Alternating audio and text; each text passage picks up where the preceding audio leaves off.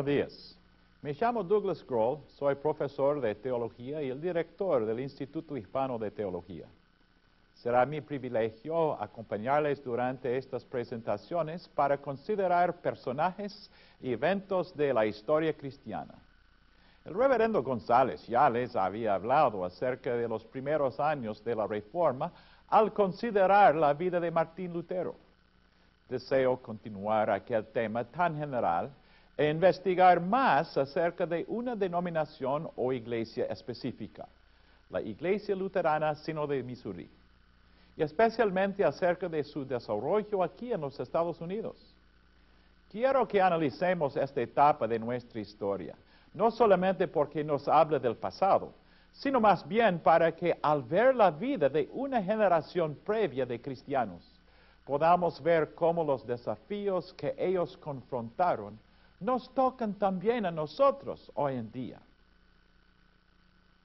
Hace más de un siglo, las iglesias luteranas en los Estados Unidos tenían que responder a preocupaciones acerca de la autoridad de, los, sus predicadores, de su lugar dentro de la iglesia y santa cristiana, de su identidad como iglesia de habla, alemán en una sociedad de habla inglesa. Tenían que indagar la forma de servir a toda la sociedad como sierva de todos y a la vez mantener la predicación correcta del Evangelio según las confesiones luteranas, sin convertirse en una secta que veía a su propio mundo a su alrededor como su enemigo.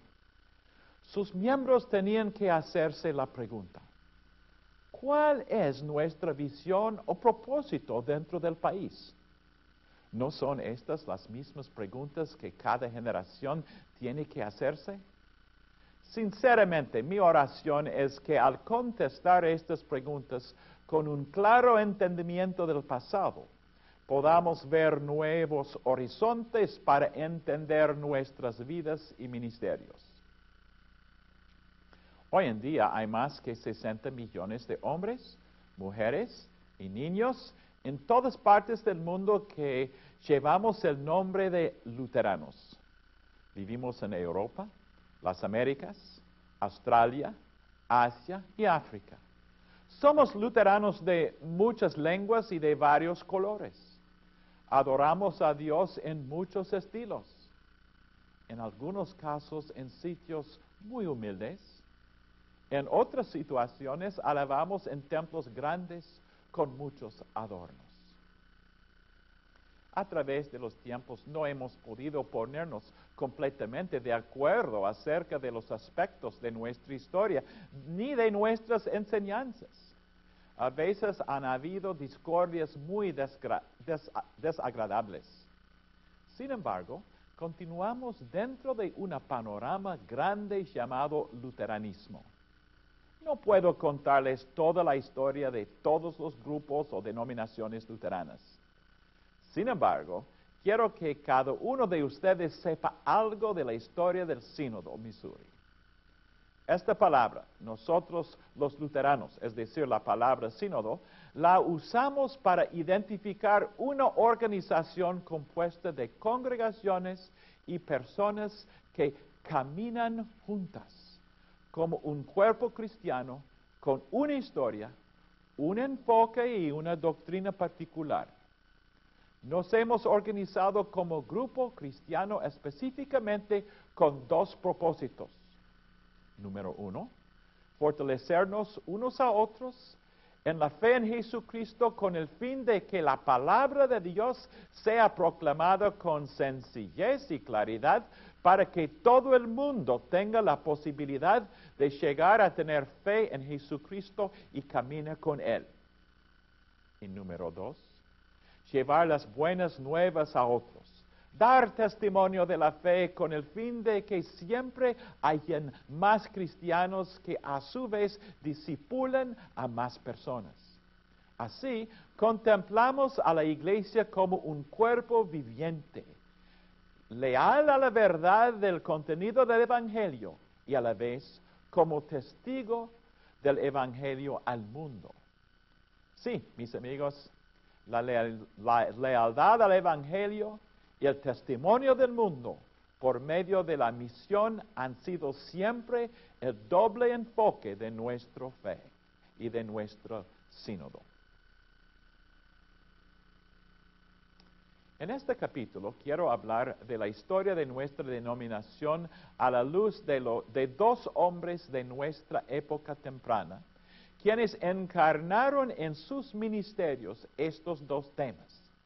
La defensa del Evangelio por medio de la predicación y la enseñanza correctas y la expansión del Evangelio más allá de nosotros por medio de la proclamación celosa de la palabra de Dios. El primer hombre que consideraremos es el doctor C. F. G. Walter, uno de los teólogos más destacados del siglo pasado. Sobresalió como maestro y teólogo capaz de explicar el Evangelio al pueblo inmigrante en tierras nuevas de tal forma que le fue posible organizarse y crecer mientras que mantenía la confesión de la fe cristiana de una manera completamente fiel a las Sagradas Escrituras. También destacaremos a otra figura tan importante en la historia del sínodo, el reverendo Federico Winiken, padre del movimiento misionero del Sino de Missouri. Lo haremos porque Él representa la identidad misionera de nuestro sínodo de una manera tan noble, porque no estamos aquí solamente para sobrevivir o preservar una fe o una cultura, sino más bien para discipular, para velar por la expansión de las buenas nuevas esta alcanzar otras culturas fue la meta de Winnicott. Quiero agradecer la colaboración prestada por el doctor Carl Barth, presidente emérito del Seminario Concordia de San Luis, Missouri, y narrador del video preparado por el sínodo en 1997 para ayudar a nuestras congregaciones en su celebración de, los 150 años su aniversario. Otros historiadores le ayudarán al doctor Barth a entender nuestra historia. Para que podamos entender la historia del sínodo en los Estados Unidos y su obra misionera alrededor del mundo, es importante que entendamos el porqué de la migración de Europa durante el siglo pasado. Para cumplir tal tarea tenemos que mirar hacia atrás varios siglos. Tenemos que tratar de contestar la pregunta, ¿por qué vinieron a los Estados Unidos aquellos alemanes en 1838? Daremos principio con lo que se considera el corazón de lo que es ser luterano. A nosotros nos importa el Evangelio. A nosotros nos importa. Y a ellos les importaba el Evangelio hace 150 años. Fueron fieles a las buenas nuevas, aún en medio de la persecución. Comenzaremos nuestra historia visitando de nuevo la historia de Martín Lutero. Hubo un vacío grande en la vida de Martín Lutero.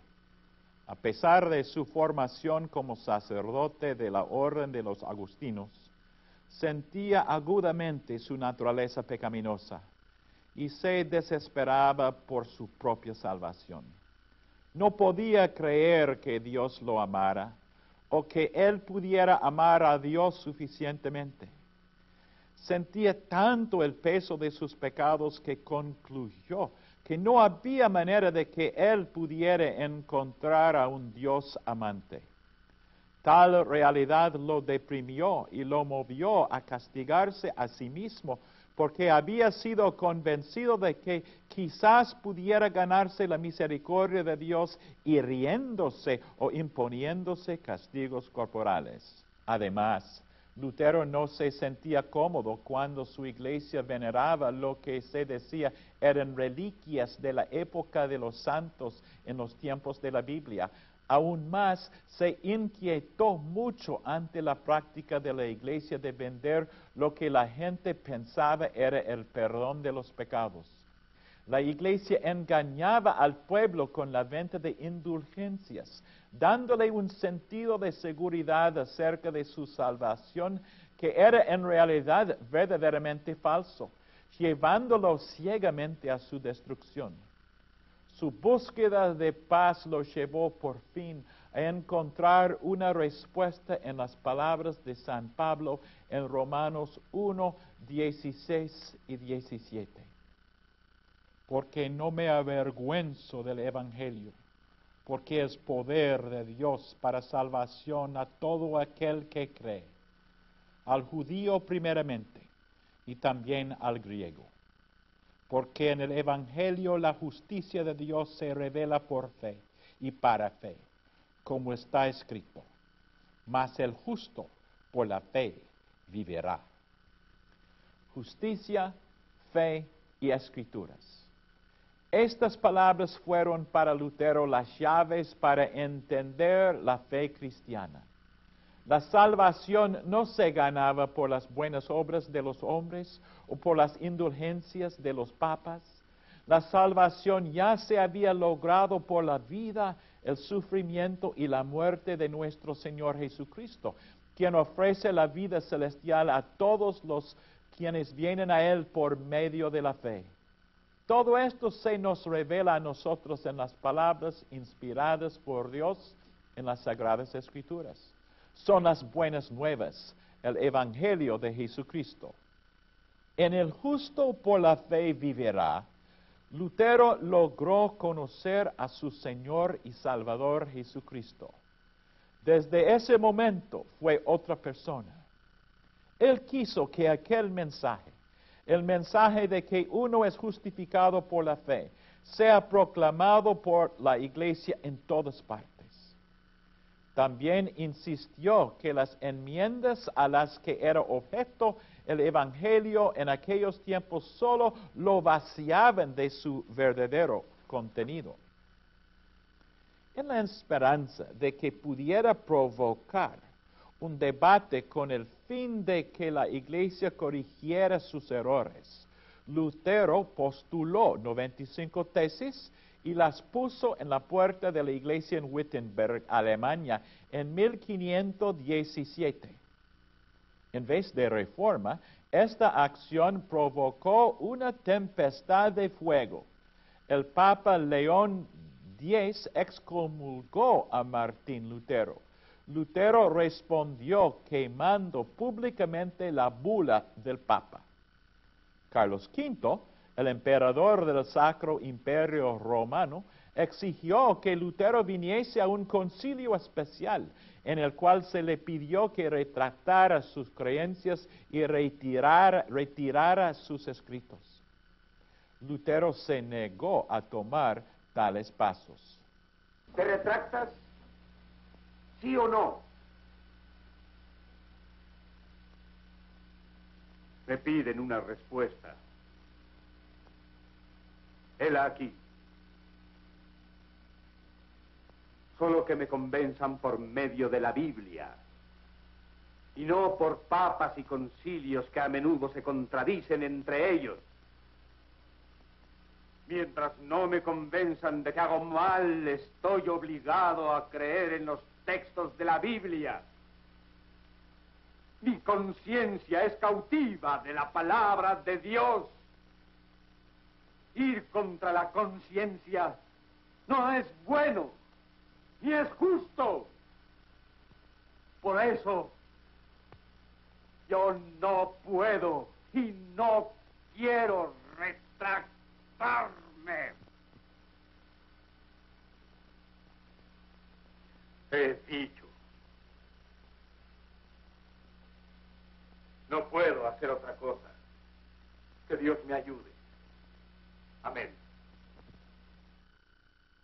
Bajo la sentencia de muerte impuesta por el emperador, Lutero recibió asilo en el castillo de Wartburgo por el duque Federico de Sajonia.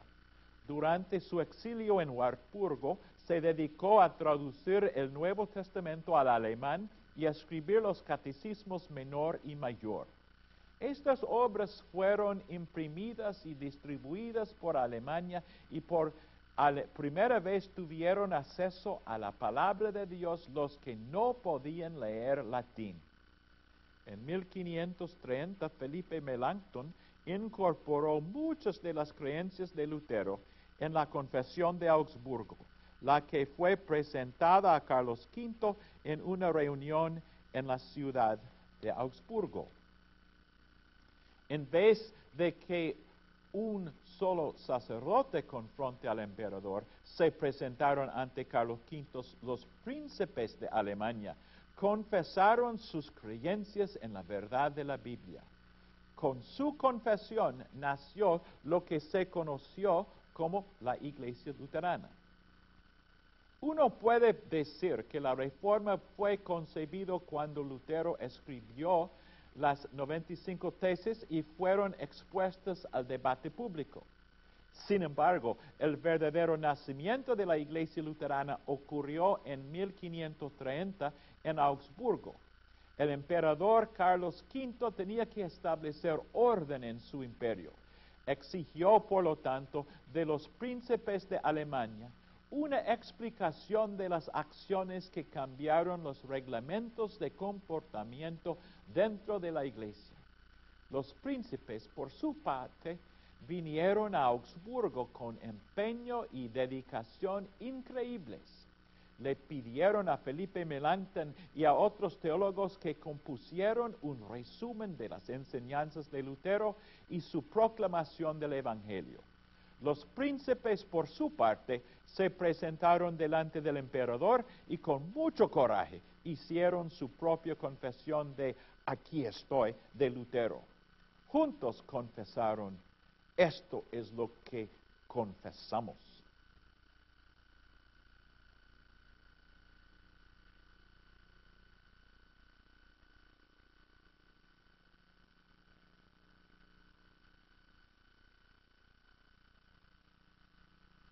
Se terminaría la historia de una manera perfecta si les pudiera decir que las iglesias luteranas en Alemania crecieron y florecieron sin problemas adicionales y que el Evangelio se extendió en toda Europa debido a la confesión de los príncipes.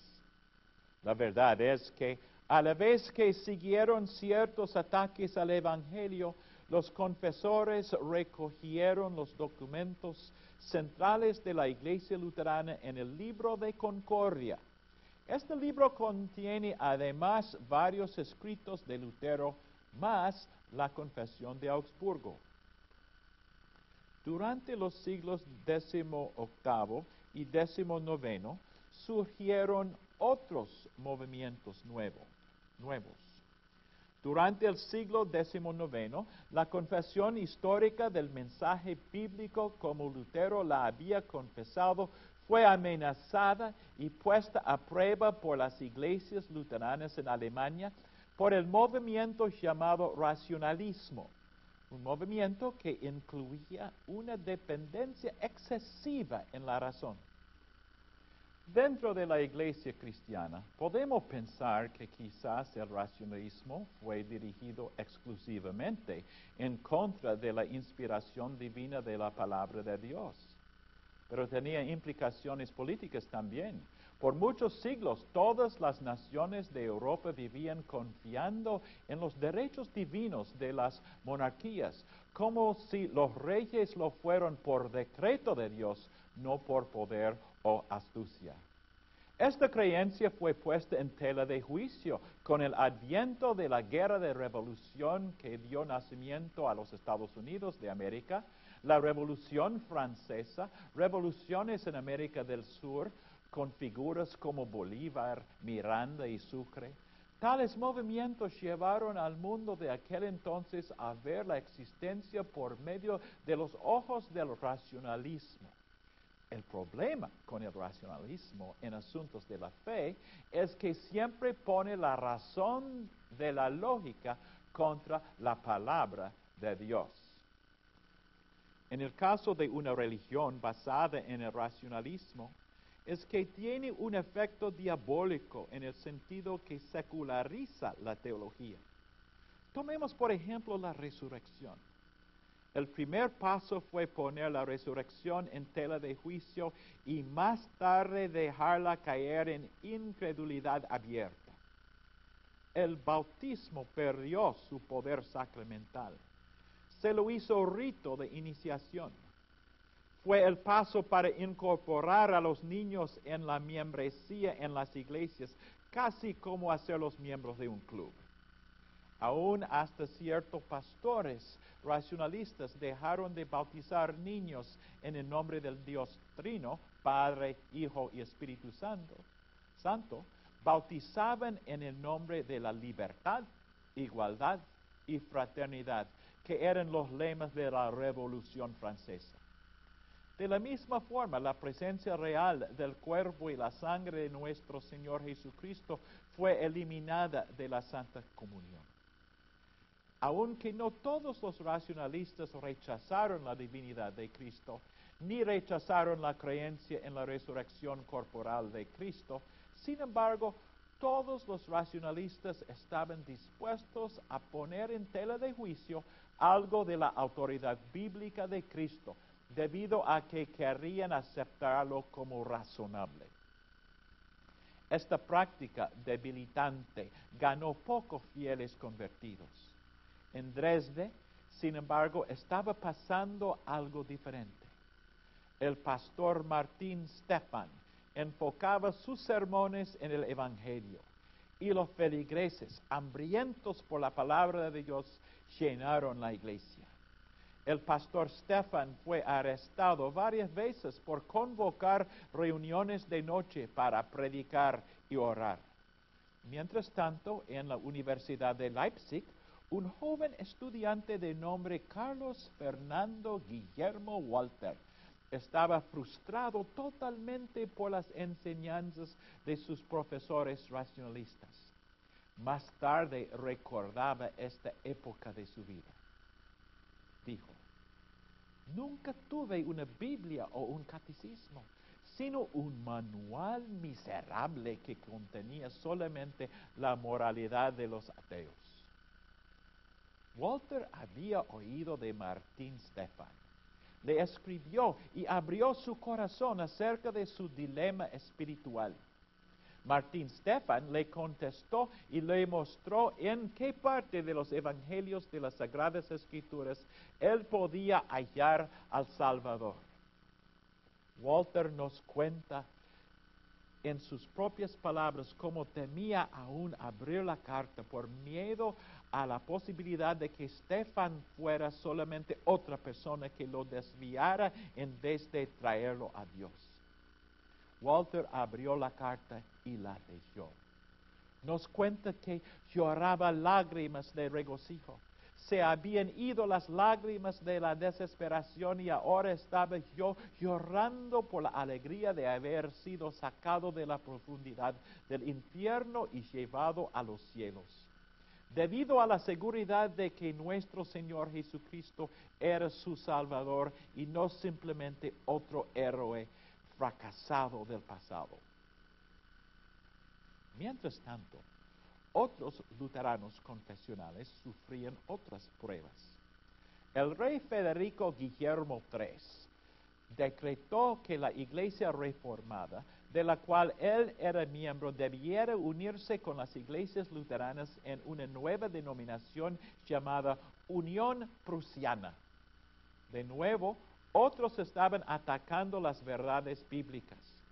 Los pastores luteranos que se negaron a usar los ritos oficiales ordenados por él estaban perdiendo sus puestos. Muchos pastores formaron lo que se llamó iglesias libres. Sus miembros se llamaban luteranos viejos o luteranos confesionales. Los luteranos se oponían a la ley que obligaba a todos los niños a recibir su educación en las escuelas estatales, porque se regían por un plan de estudio que incluía la doctrina unionista. ¿Cómo sabemos? En el siglo XIX había otras opciones. Una persona podía emigrar a lejanas tierras. Australia atraía mucha gente y las tierras de Norteamérica les ofrecía un nuevo comienzo a personas con serios problemas económicos. Además, se le ofrecía una salida a las personas temerosas del servicio militar obligatorio en el ejército prusiano. Norteamérica ofrecía nuevas oportunidades a los deseosos de confesar su fe sin represalias, a personas que de veras querían ser luteranos y a la vez escaparse de la tiranía del rey de Prusia. Hemos llegado al día en la historia en el cual los líderes de lo que iba a ser el sínodo de Missouri estaban listos para salir de Alemania. Para que podamos entender sus acciones, voy a llevarles al seminario Concordia en San Luis, Missouri. Sin duda es un sitio que vale la pena visitar. Bienvenidos a las instalaciones de Concordia Seminary aquí en St. Louis. Estamos por entrar lo que se llama el Centro o el Instituto de Estudios Históricos del Sínodo de Missouri, Concordia Historical Institute. En realidad, este centro es el sitio donde se preservan los récords, todos los artefactos históricos, mapas, ah, historias, listas de congregaciones, de muchísimas congregaciones y, los récords oficiales de nuestro sínodo.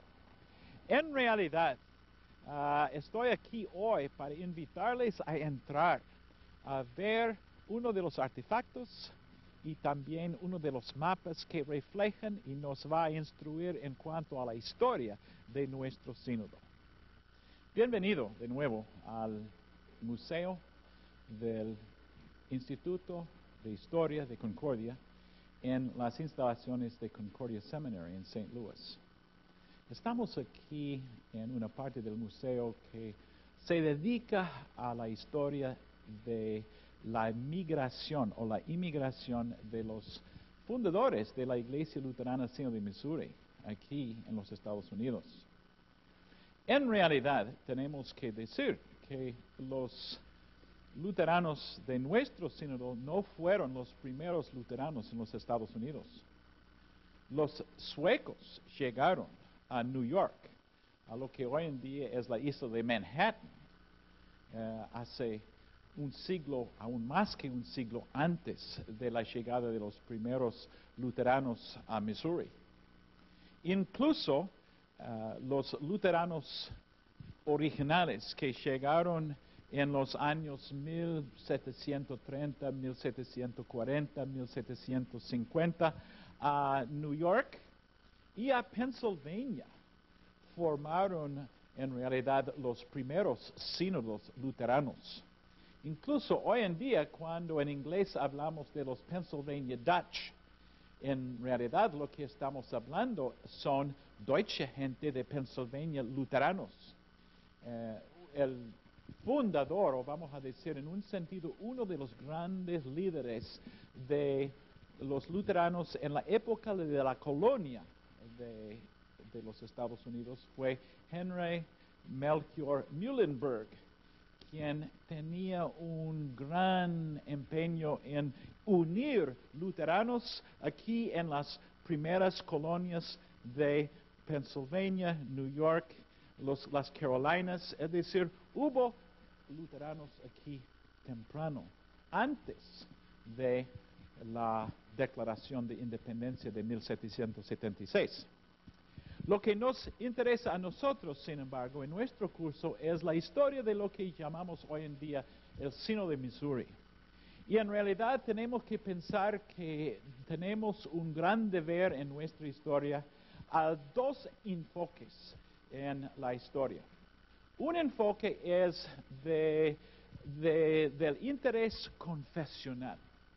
Como habíamos hablado antes, hubo en Europa durante la época del iluminismo o eh, el periodo de raciocinio, eh, racionalismo, hubo surgiendo de eso un deseo de parte de cristianos confesionales a decir, nosotros no somos esclavos de un concepto de la religión que es básicamente solamente un tipo de humanismo.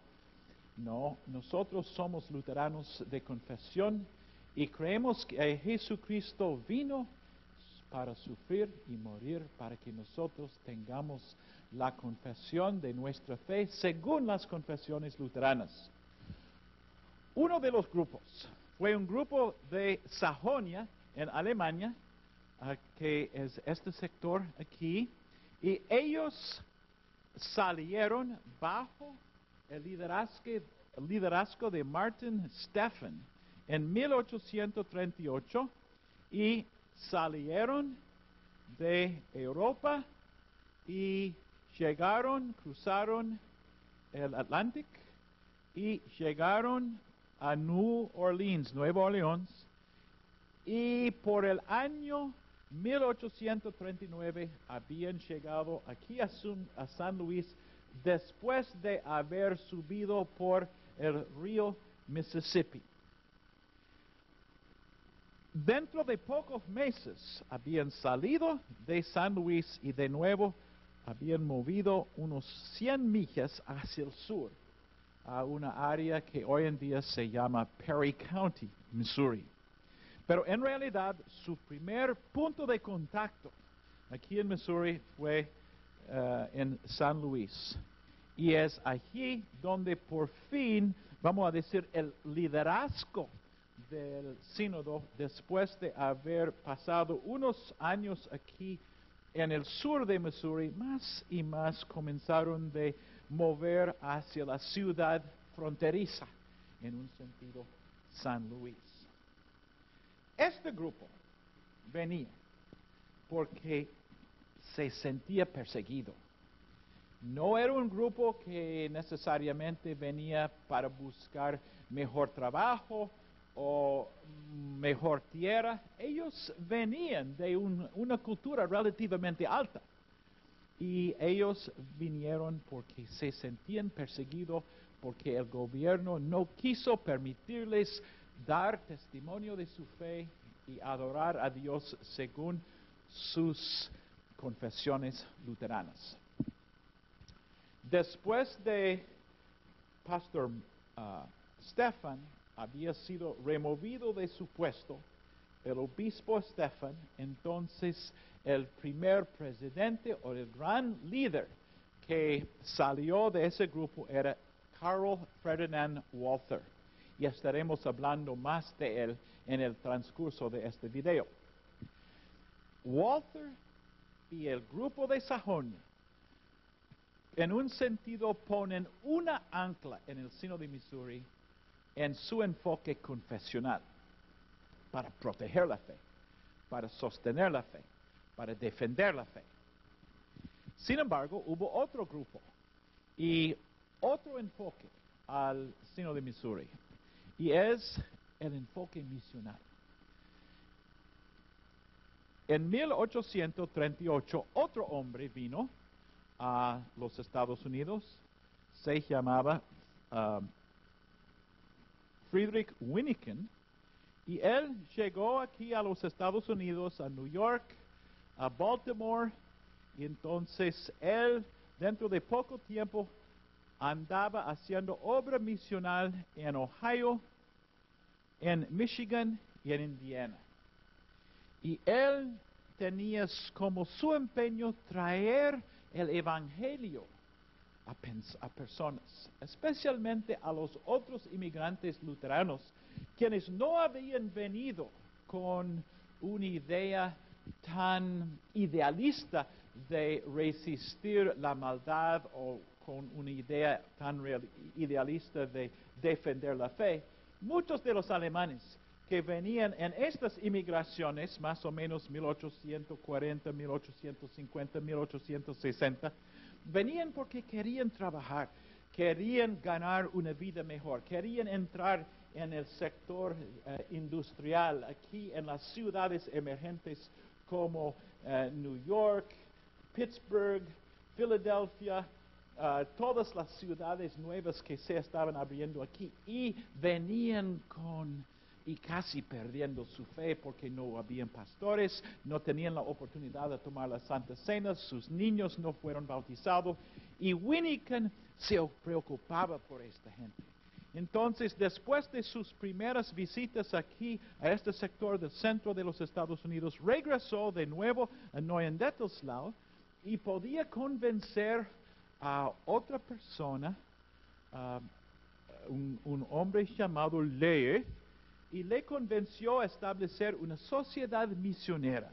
Y Pastor Lee estableció, reclutaba pastores y jóvenes, le dio un entrenamiento y ellos salieron por docenas para servir en todo este sector tratando de recoger los inmigrantes luteranos alemanes para tratar de establecer congregaciones y algo muy interesante es que comenzaron de hacer obra, a hacer obra misionera con los indios en ah, los indígenas aquí en Michigan, en lo que se llama el Valle de Saginaw. Y aquí es donde los franconias, la gente de Franconia, establecieron colonias, pero originalmente para servir a los indios y un misionera, misionero Kramer hizo algo muy interesante. Hizo una traducción del catecismo en Chippewa, pero además de eso enseñó himnos en alemán y también en las escuelas para los niños indios. E, ellos enseñaron inglés para que los niños podían crecer conociendo el idioma para que pudieran defenderse en la vida norteamericana. Una estrategia misional muy interesante, ¿de veras? Entonces, lo que vemos en resumen es que la inmigración original alemana, ah, luterana a los Estados Unidos, no venía en un solo golpe, comenzó tan temprano como el siglo XVIII, cuando Muhlenberg y los primeros luteranos llegaron en Filadelfia, New York, y ah, aquí en, cierta parte del sur, pero más luego una inmigración alemana comenzó con Stefan y Walter, 1838, seguido también por los prusos, ah, quienes llegaron a la parte norte de New York, Buffalo, y los de Franconia, que llegaron aquí a Michigan en Ah, y establecieron colonias casi luteranas en Michigan, pero también hicieron un intento de hacer obra misional con los indios, con los indígenas. Entonces vemos un enfoque doble de la misión luterana historia migrante del siglo pasado.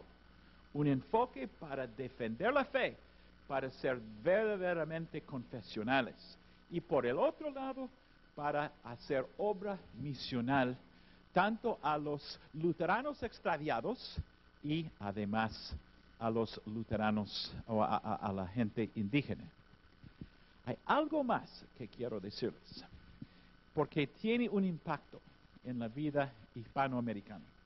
Es que ustedes pueden ver que hubo otro grupo que venía de Europa, se llamaban los Wind, un grupo étnico europeo que venía de este sector donde Varsovia, Polonia y Alemania eh, se unen y ellos vinieron a Texas en el año 1854.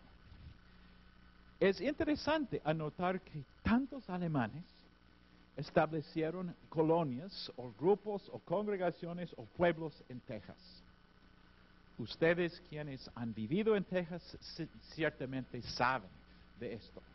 Pero lo que es importante anotar es que hubo una intermezcla de cultura y que los, los Wind trajeron consigo ah, acordeones, ah, música de polka, y cuando uno oye aún la música mexicano-americana, una de las uno de los ritmos de los mariachi aún, y el uso de acordeón, eso muestra, es un reflejo de cómo los ah, alemanes y los eh, mexicanos, mexicanos americanos, influyeron uno al otro en su cultura. Pero por lo menos podemos ver que aún esto fue una parte de una cultura y inmigración luterana a los Estados Unidos. En el año 1838, Juan Grabau, un pastor de la ciudad de Erfurt, que había sido preso dos veces debido a sus creencias, llevó un grupo de luteranos prusianos a los Estados Unidos con el fin de establecerse en Nueva York, Buffalo y Wisconsin.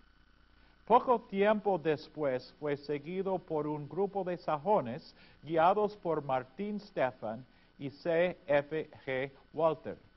Los sajones iban a establecerse en San Luis y en el sector del condado de Perry, en Missouri, bajo la dirección de Martín Stephan. Un grupo de 700 luteranos sajones abordaron cinco buques pequeños en noviembre de 1838 rumbo a los Estados Unidos con el anhelo de tener la libertad para adorar a Dios como les parecía bien. Cuatro de aquellos barcos llegaron sanos y salvos. El Amalia, el barco más pequeño, desapareció en el mar con 57 personas. La vida fue difícil para los demás viajeros. Muchos sufrían mareos por el mar u otras enfermedades. Fallecieron el hijo de dos años de la familia Marbach y el hijo de tres años de los Seller.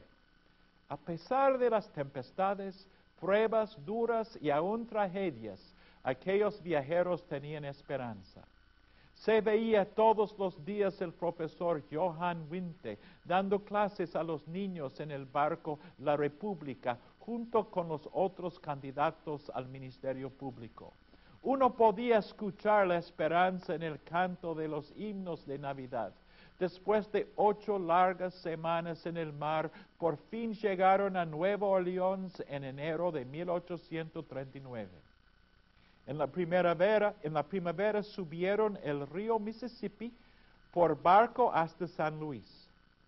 Bajaron de sus barcos precisamente a pocos metros de distancia de este sitio, dejando todas sus tragedias en el pasado, comenzaban una aventura nueva. El Instituto Histórico tiene elementos y fotos excelentes que nos pueden ayudar a entender la naturaleza vibrante de San Luis hace 150 años. Aún tiene una réplica del barco Selma que trajo a Stefan, Walter y los otros sajones a San Luis. De nuevo estamos en el museo del Instituto Histórico de Concordia, aquí en las instalaciones de Concordia Seminary en St. Louis. Estoy aquí delante de una réplica de un barco del río del Mississippi que se ha construido para ayudar a los luteranos del seno de Missouri a recordar algo de su historia. Como había mencionado antes, el grupo de luteranos de Sajonia llegaron o salieron ah, de Sajonia en 1838 y llegaron en 1839, eh, por fin subieron por el río Mississippi en un barco llamado el Selma y llegaron a San Luis en 1839. Y de esta ciudad en San Luis tenían que salir para otro sitio unos 100 millas hacia el sur de San Luis. Pero quisimos subrayar la naturaleza rústica de lo que debía haber sido para ser un inmigrante aquel entonces. No llegaron por avión, ni era nada de lujo. Llegaron y los, los sajones que llegaron habían venido de ciudades industriales o semi-industriales y ellos iban a tener que salir dejando sus ah, ropas finas para ir rumbo al sur de San Luis para que tuviesen que hacer casi una colonia. Y se convirtieron en agricultores y comenzaron de formar su congregación confesional en, en Perry County de Missouri. Cuando los sajones llegaron, San Luis ya había llegado a ser una ciudad ribereña de renombre. La puerta hacia el oeste era el título que mejor describía la ciudad. Se les ofreció hospitalidad a los recién llegados. Una congregación de anglicanos abrió su iglesia con el fin de que los luteranos pudieran celebrar sus cultos. Muchos inmigrantes hallaron trabajo permanente en la ciudad y decidieron establecer sus hogares aquí mismo. Sin embargo, después de dos meses, la mayoría de los inmigrantes se trasladaron al condado de Perry, alrededor de 120 millas o aproximadamente 200 kilómetros de San Luis. Aquí el primer obispo elegido por el grupo, Stefan, en realidad fue elegido obispo durante el viaje, compró 4.475 acres para proveer la base económica de la colonia. Viajaron de nuevo en un barco a remolque, al cual pueblo poco tiempo después le dieron el nombre de Wittenberg, Missouri. Establecieron otras comunidades nuevas en sitios que llamaron Dresde, Altenberg y Front.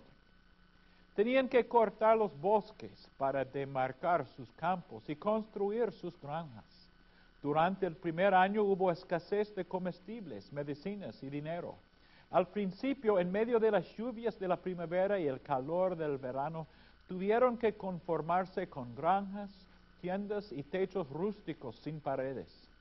La prioridad era sembrar granos y verduras para que hubiera cosecha en el otoño y comida en el invierno.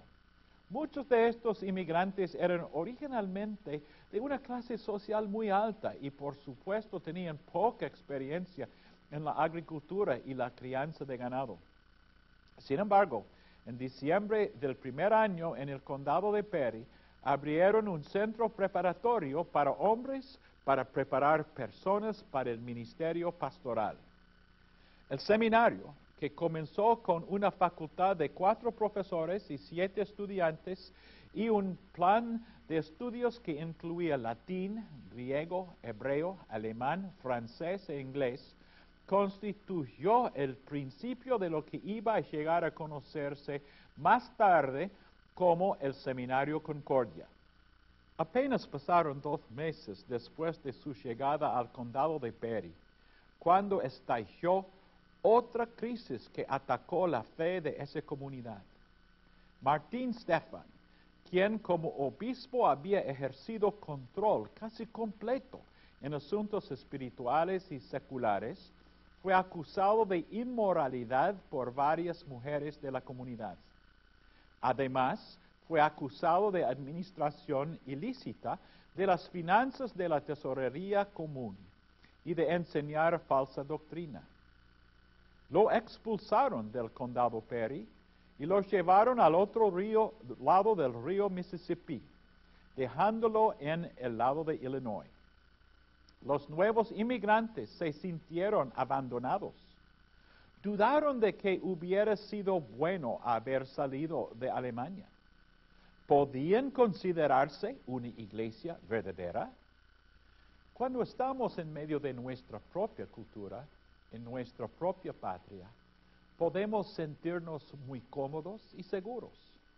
Uno se siente en casa su cultura misma fortalece a uno en su fe, aunque quizás la fe o no sea una fe verdadera. El hecho de que miles o millones de personas participemos del mismo evento puede darnos la seguridad y la sensación de que estamos bien. Todos nosotros que hemos vivido en América Latina sabemos lo impresionante que es tomar parte en una procesión de la Semana Santa, formar parte del grupo grande, también nosotros los luteranos podemos gozar en la seguridad de los números y de esa manera la fuerza nos apoya. ¿Qué pasa, sin embargo, cuando estamos solos en un país extraño, con otro idioma y con otras culturas? En tales momentos, aún los cristianos fieles pueden poner en duda todas las prácticas, ritos y creencias. Es precisamente lo que pasó en el caso de los sajones. Los solitarios colonos se hicieron la pregunta, ¿de veras somos la iglesia? Si nosotros entrenamos a nuestros pastores y los ordenamos, ¿son de veras pastores? ¿Tienen la autoridad de la Santa Iglesia Apostólica? En abril de 1841, el doctor C. F. G. Walter desafió a debate público al abogado Adolfo Marbach en el rústico seminario. Iban a debatir la doctrina de la iglesia. Walter insistía que, según las palabras de Cristo, donde dos o tres se reunían en el nombre de Cristo, allí Él estaba presente. En oposición, Marbach insistía que no se podía considerar al grupo sajón como iglesia, sino más bien como pandilla acéfala que en realidad debería regresar a Alemania. Walter pudo convencer a los colonos que a pesar de todo lo que les había pasado debido a Stefan, todavía podían considerarse una iglesia.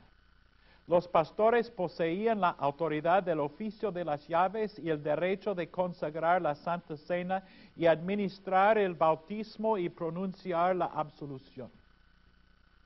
La posición de Walter ganó el debate. Aún Marbach aceptó la posición de Walter. Fue restituida la confianza y renació la esperanza en el condado de Perry el doctor Walter hizo otra contribución a la comunión luterana en el siglo pasado. Insistió que todos los pastores y maestros del sínodo pudiesen distinguir entre la ley y el evangelio. Walter, en su tiempo, como nosotros en el nuestro, supo que había muchos cristianos sinceros que querían convertir las buenas noticias del Evangelio, el perdón ganado por Cristo, en una forma de ley que ponía peso adicional en la conciencia del cristiano. Pensó en el tema por muchos años. Aún escribió sobre él. Durante el invierno de los años 1884 y 1885, dio una serie de charlas para sus estudiantes y colegas en el Seminario Concordia. Quiero leerles unos párrafos de la tesis décimo sexto. Tesis décimo sexto. En duodécimo lugar, no se divide bien la palabra de Dios cuando se predica como si el mero abandono de ciertos vicios y la ejecución de ciertas obras y la práctica de virtudes constituyeran una verdadera conversión. Se trata de una tesis muy importante pues se refiere a la más grosera mezcla de ley y evangelio. Desdichado el predicador que se exprese de modo tal que el oyente saque la conclusión de que al dejar de robar o hurtar ya es buen cristiano y que poco a poco irá superando sus defectos. Así se hace del Evangelio una ley, porque se hace de la conversión una obra cuando en realidad solamente puede efectuarse por medio del Evangelio al producir éste en el hombre una fe viviente. Cuando oímos estas palabras de Walter y pensamos en tanta predicación que se oye en América Latina, que exige que estemos sin pecado antes de poder recibir el perdón, vemos cómo aún hoy en día la predicación y el enfoque bíblico de Walter tienen relevancia.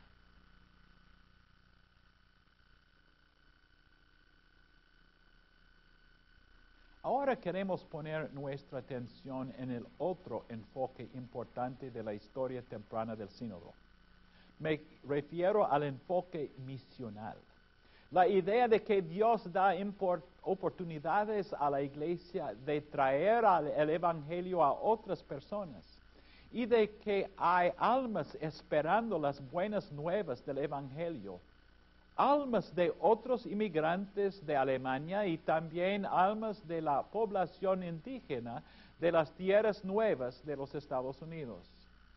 En nuestra historia de misiones del Sino de Missouri se destaca un gran misionero, Federico Conrado Winnicke. Los luteranos en el condado de Perry no fueron los primeros en llegar a los Estados Unidos. Los luteranos habían llegado por primera vez en el siglo XVIII. Muchos se trasladaron al medio oeste y muchas veces perdieron contacto con su iglesia. En el año 1839, un joven de 28 años, el pastor Conrado Federico Winniken, consideraba a América como un gran campo misional. Desde Fort Wayne, Indiana, recorría los alrededores buscando luteranos con quienes pudiera compartir la palabra. Winniken es una persona fascinante. Era un individuo fuerte y resistente. Podía defenderse muy bien. Él es, creo yo, uno de los mejores pastores predicadores itinerantes que uno pudiera usar como modelo. Cuando no podía usar caballo, seguía a pie, con sus botas hasta las rodillas, vestido con ropa usada que otros le daban. Cuando llegaba a una comunidad, llevaba a cabo sin un número, sin número de actividades, predicaba, daba clases bíblicas, bautizaba, celebraba la Santa Cena.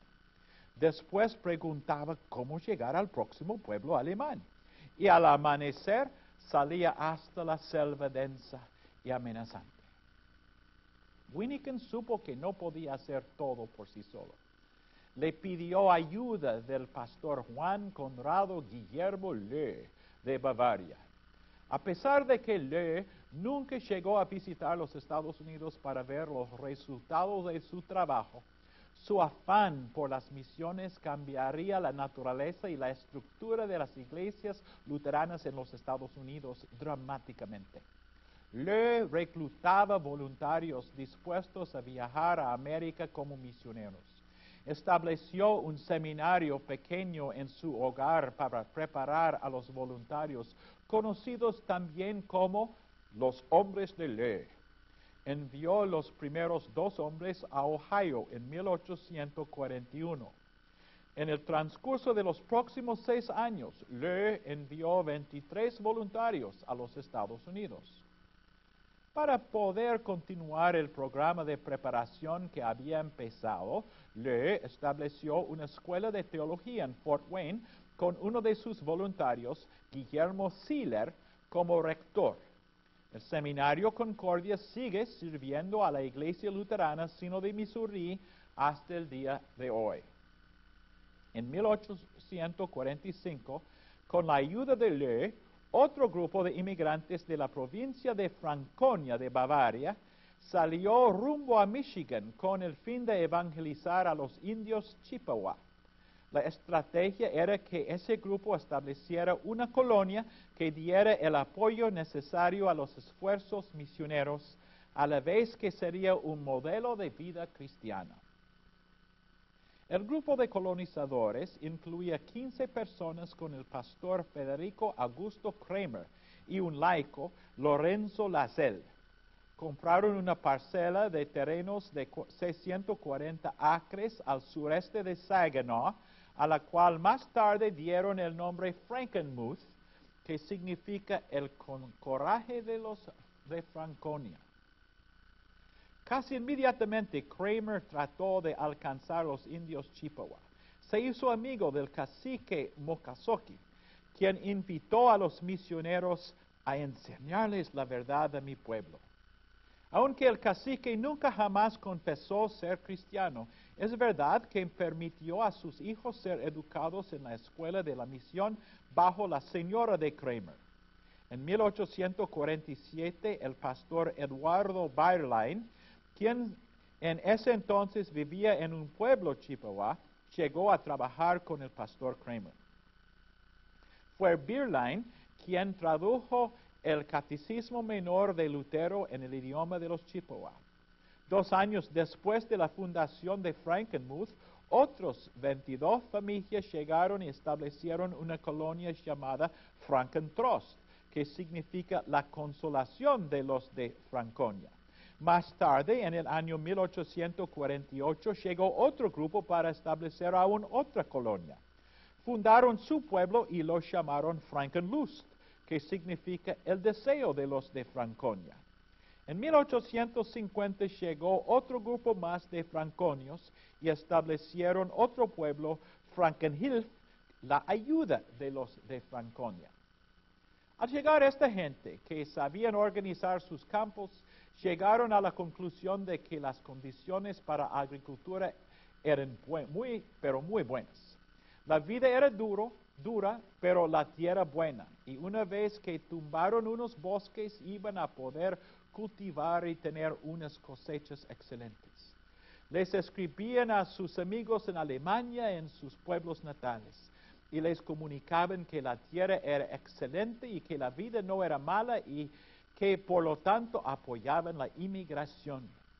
Cada nueva comunidad trajo a su pastor consigo llegaron desde las mismas regiones de origen de los propios colonizadores de Frankenmuth. Todas las comunidades o pueblos del sector de Frankenmuth tenían en común trasfondos muy similares, con nombres similares y la misma lealtad a sus creencias cristianas. Por el año 1848-45, todos los grupos luteranos que iban a formar la Iglesia Luterana Sino de Missouri ya se habían asentado en San Luis, condado de Perry, Missouri, Fort Wayne, Indiana y en el Valle de Saginaw, en Michigan. Los hombres de Leu no estaban muy de acuerdo con la mayoría de los sínodos ya establecidos en los Estados Unidos. Muchos de ellos estaban compuestos por miembros americanos de tercera y cuarta generaciones que hablaban solamente inglés y que no podían ministrar a los alemanes. Muchas veces usaban materiales de iglesias no confesionales y parecía que habían perdido sus fundamentos doctrinales. Sin embargo, los hombres de ley podían ver cómo los luteranos trabajando juntos podían fortalecer y dar energía a sus ministerios. C. F. G. Walter, ahora líder de la comunidad sajona, se había mudado a San Luis como pastor de la Iglesia Luterana Trinidad. Allí dio principio a la publicación de un periódico para luteranos confesionales en 1844. Fue a través de las páginas del luterano, del luteraner, que los hombres de Leu hallaron los sajones. Celebraron tres reuniones con el fin de formar un nuevo sínodo. La primera reunión celebrada en Cleveland fue asistida por los hombres de ley de Indiana, Michigan y Ohio. La congregación de Walter en San Luis sirvió como anfitriona para la segunda reunión. Allí se escribió y discutió la primera versión de una constitución. La constitución fue más elaborada en otra reunión celebrada en Fort Wayne, cuando más congregaciones se interesaron en unirse bajo las confesiones en un sínodo alemán luterano. Por fin, el, por fin, el día 25 de abril de 1847, se dio principio en Chicago a una reunión en la primera iglesia luterana San Pablo que tuviera como resultado la organización de un nuevo sínodo. Se llevó a cabo durante 12 días y 14 congregaciones formaron el Sínodo Luterano Evangélico Alemán de Missouri, Ohio y otros estados, un hombre que en poco tiempo fue reducido por los medios masivos y la, conversación popular al sínodo de Missouri. Nombraron a C. F. G. Walter como presidente, aunque el joven pastor tenía solamente 35 años. Por medio de su constitución, el nuevo sínodo se comprometía a ser fiel a las sagradas escrituras y a las confesiones luteranas. La misma base confesional aparece en la constitución del sínodo hoy en día. El sínodo serviría como institución responsable para el entrenamiento de pastores y como cuerpo asesor de las congregaciones. Las congregaciones podrían escoger sus propios pastores. Hay que notar que la constitución estipuló que se usara el alemán como el idioma oficial en todas sus reuniones. Los sajones, los franconios y los hombres de ley llevaban menos que 10 años en el país.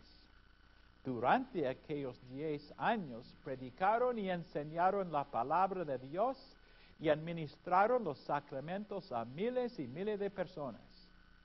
Ahora, por medio del nuevo sínodo, se habían dispuesto a extender la palabra y los sacramentos a su tierra adoptiva, con resultados que jamás se había atrevido a soñar se había formado un nuevo cuerpo eclesiástico.